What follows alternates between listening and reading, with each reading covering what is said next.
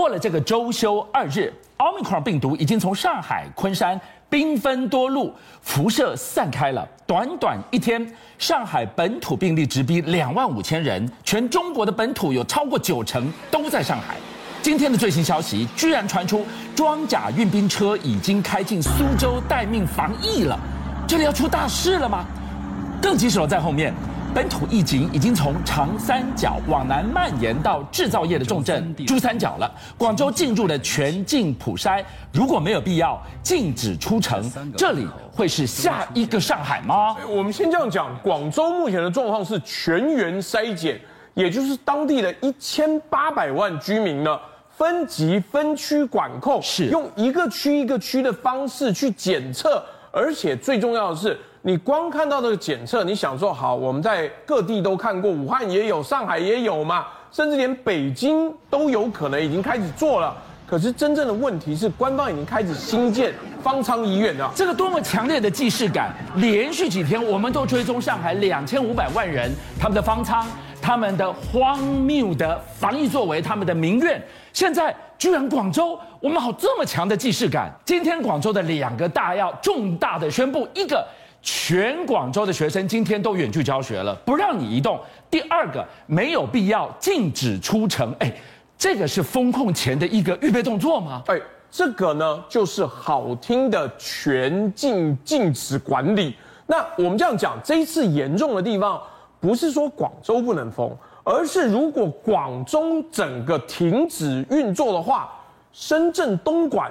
会整个被陷入，记不记得我们以前讲的广州区这整个区域根本是一环的，所以这一次我们看到了一个描述，整个中国大陆对外的经济哦，就像一个弓箭一样，北从山东这个渤海城市区北京、天津往南拉到上海、杭州、宁波，是。再往南拉到我们刚刚讲的香港、深圳、广州、厦门。那整个地方，这是一把弓，然后你从成都、重庆这边生产的东西呢，经过长江中游、武汉，在杭州、上海这边要出来，是。这几个港口，现在已经有两个港口要被封了。长三角城市群现在全域禁止，广州如果也封，东莞我们刚刚讲的深圳的东西根本出不来的时候。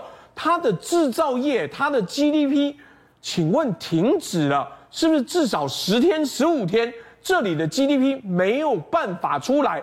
我当然知道，很多人会讲，哎，没有啊，你看张江这个科技园区封闭性生产，它就在里面封闭，然后生产了，哎，你要运得出去啊？怎么运得出去？现在的问题是，当你整个大广州地区封锁的话，港口出不了货。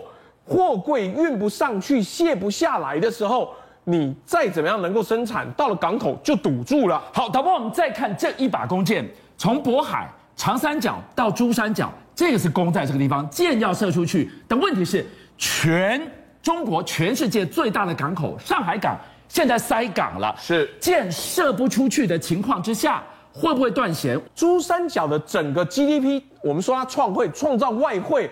是比俄罗斯还要高哎，一点九兆美金哎，一个广东省的 GDP 超过俄罗斯全部国家，它是全世界的前十大经济体。是，而且我们这样讲，长三角呢，实际上已经进化变成财政金融跟那个旁边的一些高科技。对，可是珠三角可是完全是制造业啊，是这个制造业生产出去装不了货柜，上不了货。出不了船，就完全全世界都血管堵塞了。我现在看到了一个堵塞的急迫感。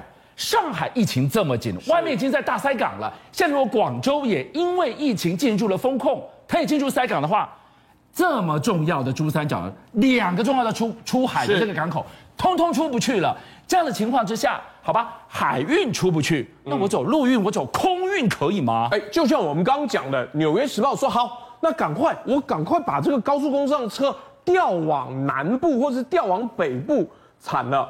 中国现在有十一条公路都被封住，三千万名货运货运司机被困在上面，全国百分之七十八的货运量都没有办法货畅其流，所以有司机直接讲啊，我本来就是一百七十公里的路，从台北呢开到新竹、台中左右，就他绕六百多公里，因为这也下不去，那也下不去，绕绕绕绕绕，整个货运现在堵到没有办法运作。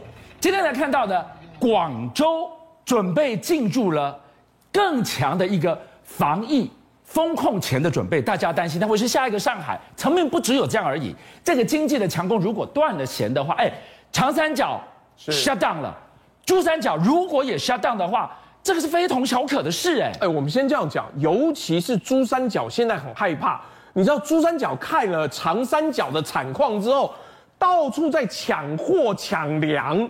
因为上海这一次哦，真的是大丢人。你原先以为它是最先进的商业都市，是没想到第一个，上海在十日的新增案例里面，它占了百分之九十四点六，导致李克强必须讲，因为战争及疫情，中国的经济面临了更大的挑战。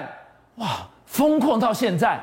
居然百分之将近九十五的本土病例全部压在上海，哎，而且可能才刚开始。为什么？我们说看风向看谁最准？看老美最准。对，美国国务院已经说，我同意了，批准关闭上海领事馆。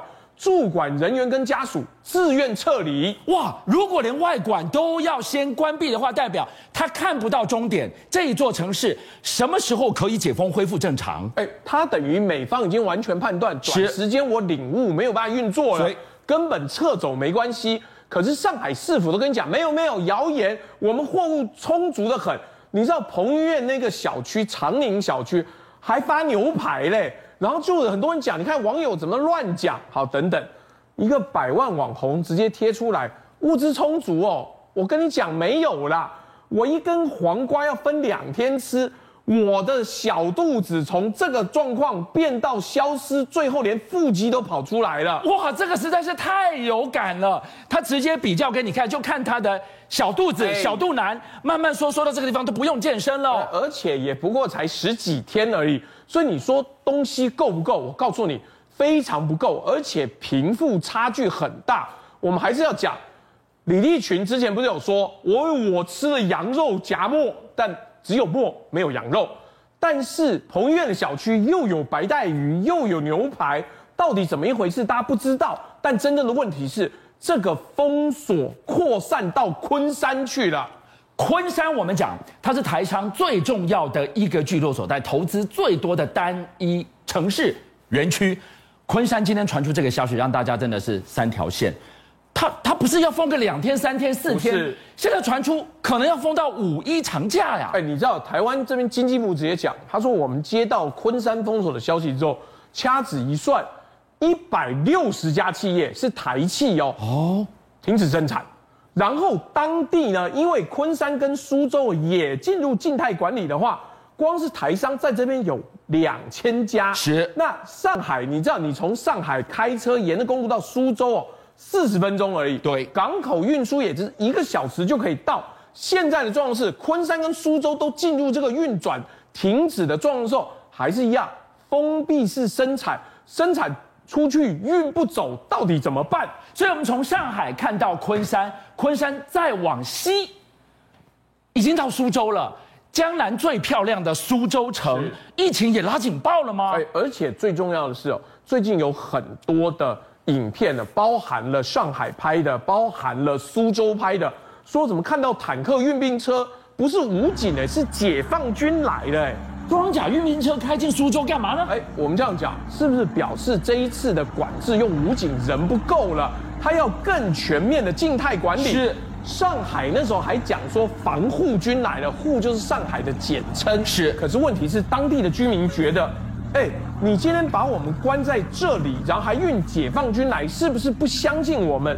上海这一次封城的代价，保守估计每天要花四百五十亿人民币，而且整个疫情冲击的外溢效应，可能比二零二零年还要严重。好，我们听到这个地方，加上带我们看到今天一路我们看到了广州、昆山到苏州。上海的防疫外溢一个一个四散辐射开来，是那个代价到底多沉重啊？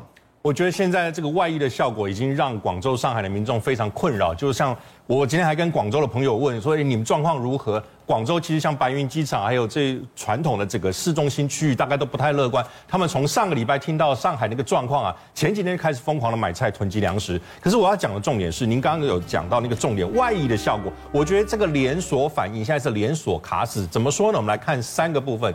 第一个，我们就先看娱乐产业就好了。像娱乐产业现在电影不能拍，电影院大家也不方便去了。在中国大陆现在最新的媒体讲了，在三月二十四号以那一天的票房来讲，整个中国大陆它只有九百六十五万人民币的收入。嗯，换句话想说，整个戏院啊，一天只卖五十张票，一个戏院一天只有一点八个人。我们不要算一点八，就算两个人好了，你我两个人去戏院，整个戏院一天下来只有两个人去看。这个电影产业、娱乐产业，我觉得是第一个受到影响。一叶知秋，这还蛮可怕的数字。我们在讲两个指标的产业，一个叫做科技产业，一个叫房地产。科技产业怎么说呢？科技产业从去年开始已经状况就一路下滑了。我们知道，像以腾讯的这个首席执行官马化腾，在去年他的这个年薪啊，大概是人民币四千四百多万，约莫是台币一点九亿元。可是你要知道，他在二零二零，他薪水不是这样的。他二零二零年薪水呢是相当于台币二点六亿耶！哇，那太缩水了。从高层到中层到基层干部，整个科技产业在去年到现在来讲，我们可以说它是一个雪崩式的往下在减薪降薪的过程。对，所以科技产业是这一波啊疫情当中已经在非常危急的情况下，又会对大陆的这个科技产业的员工产生相当大的影响。最后一个，我们来提醒，就是地产、房地产产业。其实房地产产业有一个到期日，就是三月三十一号，很多呢公司应该要公布它的财报，包括在香港上市的几家公司。可是很抱歉，这一波疫情使得香港上市的二十多家大陆的房地产公司在三月三十一号交不出财报，交财报编不出来，编不出来。就算编出来补缴了，其实《华尔街日报》已经讲了，这些补缴出来的二十几家房地产公司，事实上就算在这一波疫情过后会稍微缓解，可是看起来中国大陆这个房地产的融景似乎已经过掉了。他在这个二十几家财报交不出来，意思就是说，未来在疫情过后，恐怕在房地产业界啊会遭遇更大的另一波风潮。邀请您一起加入五七报新闻会员，跟俊相一起挖根。